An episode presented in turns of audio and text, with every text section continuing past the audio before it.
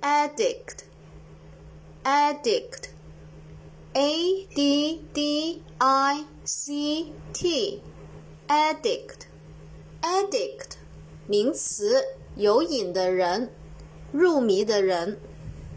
a d d i c t，addict，名词，有瘾的人，入迷的人。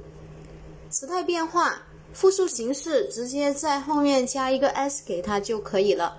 下面我们重点来说一下这个单词的记忆方法。